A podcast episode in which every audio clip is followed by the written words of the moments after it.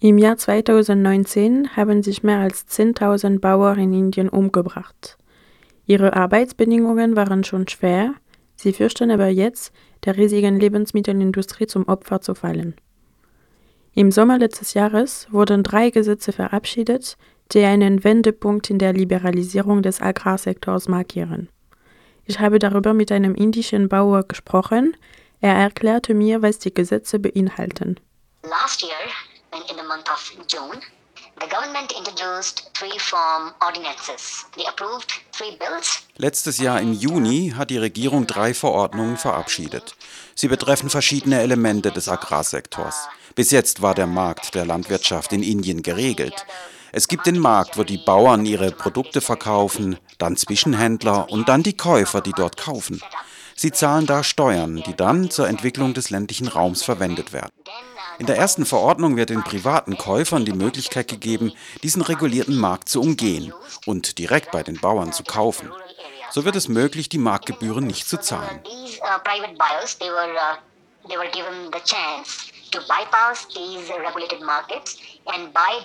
the farmers. That way, they were given a backdoor entry uh, not to pay the market fees, right? And uh, second one, uh, it, it, it's a kind of framework Uh, In der zweiten Verordnung geht es um eine Art Rahmenvertrag, der die Möglichkeit einer Vertragslandwirtschaft eröffnet. Das heißt, eine Art Vertrag zwischen dem Landwirt und dem Unternehmen, der viele Dinge regelt, wie zum Beispiel, welches Saatgut der Bauer verwenden sollte. Und dann, basierend auf der Qualität, kauft der Käufer vom Produzenten. Der schwierige Teil ist, dass die Qualitätskontrolle an den Käufer übergeben wird. Durch diese Verordnung ermöglicht indirekt die Regierung die Ausbeutung der Bauern.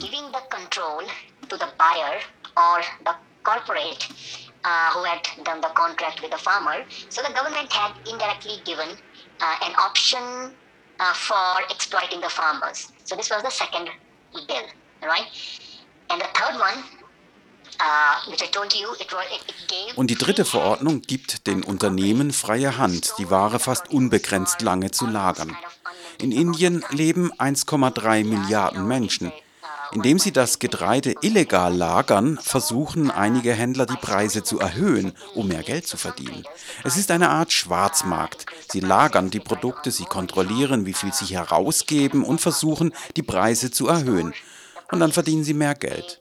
Bis jetzt war es illegal, Grundnahrungsmittel zu lagern, aber mit diesem Gesetz wird es legalisiert.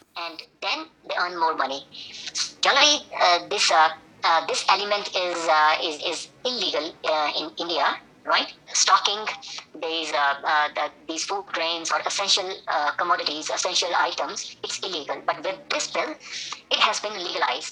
Der Protest gegen diese Gesetze ist jetzt riesig geworden in einem Land, wo über einer Milliarde Menschen leben. Die Bilder sind beeindruckend. Tausende Traktoren sind auf Autobahnen zu sehen. In der letzten Novemberwoche wurden die Bauern aus Punjab, Haryana, Uttar Pradesh und aus ganz Indien darauf aufgerufen, in die Hauptstadt Delhi zu fahren, um dort ihre Wut auszudrücken. Seitdem gibt es Camps an den Grenzen der Stadt.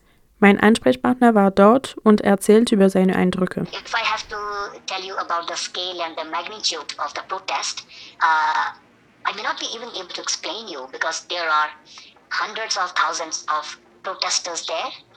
There are, I would say, more than 100,000 tractors on and trolleys there. So they are kind of semi-permanent establishments there now. So on the trolleys, they are wenn ich Ihnen was über das Ausmaß und die Größe des Protestes sagen soll, ich kann das gar nicht erklären, denn es sind mehrere Hunderte von Tausenden Demonstrierenden dort. Es sind mehr als 100.000 Traktoren dort. Sie sind eine semi-permanente Einrichtung jetzt. In den Wagen wird also rund um die Uhr gekocht, nachts schlafen die Bauern dort. Viele NGOs und Organisationen haben kostenlose medizinische Camps eingerichtet. Es gibt dort eine Bibliothek, ein Fitnessstudio. Ich spreche jetzt von der Nationalstraße, wo all das passiert. In der Mitte der Autobahn sind jetzt Traktoren geparkt, wo man Krankenhäuser, Schlafzimmer, Küche findet. Wenn Sie in einen Sikh-Tempel gehen, werden Sie sehen, dass Sie eine Küche haben, die für alle ist. Sie sitzen zusammen, sie essen zusammen. Das ist riesig.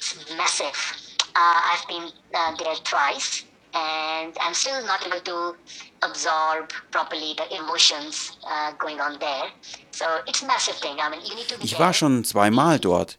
Ich habe die Emotionen immer noch nicht richtig absorbiert. Es ist eine massive Sache, eine einmalige Sache in der gesamten Geschichte der Menschheit. Im Internet spricht man von einer der größten selbstverwalteten und organisierten Proteste auf der Erde. In diesen Tagen, es sind über 57 Tage jetzt, beobachte ich den Protest. Es gab null Gewalt, null Vergewaltigungen. Ich erwähne das, weil es dort eine gleichberechtigte Beteiligung von Frauen gibt.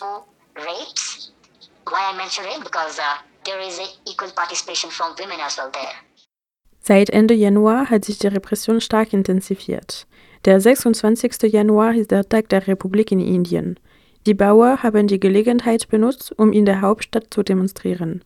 Manche Demonstrierenden betraten in der Zeit das Rote Fort in Delhi, eine Palastanlage aus der Epoche des Mogulreiches. Mein Ansprechpartner erzählt, was passiert ist. So then few uh, few farmers they went inside. Uh, the, they thought they, uh, they thought going inside uh, that uh, red fort, and then they thought, okay, we'll go inside and we will uh, uh, furl the the farmers' flag there. So uh, they faced some resistance. Uh, eventually, they went inside.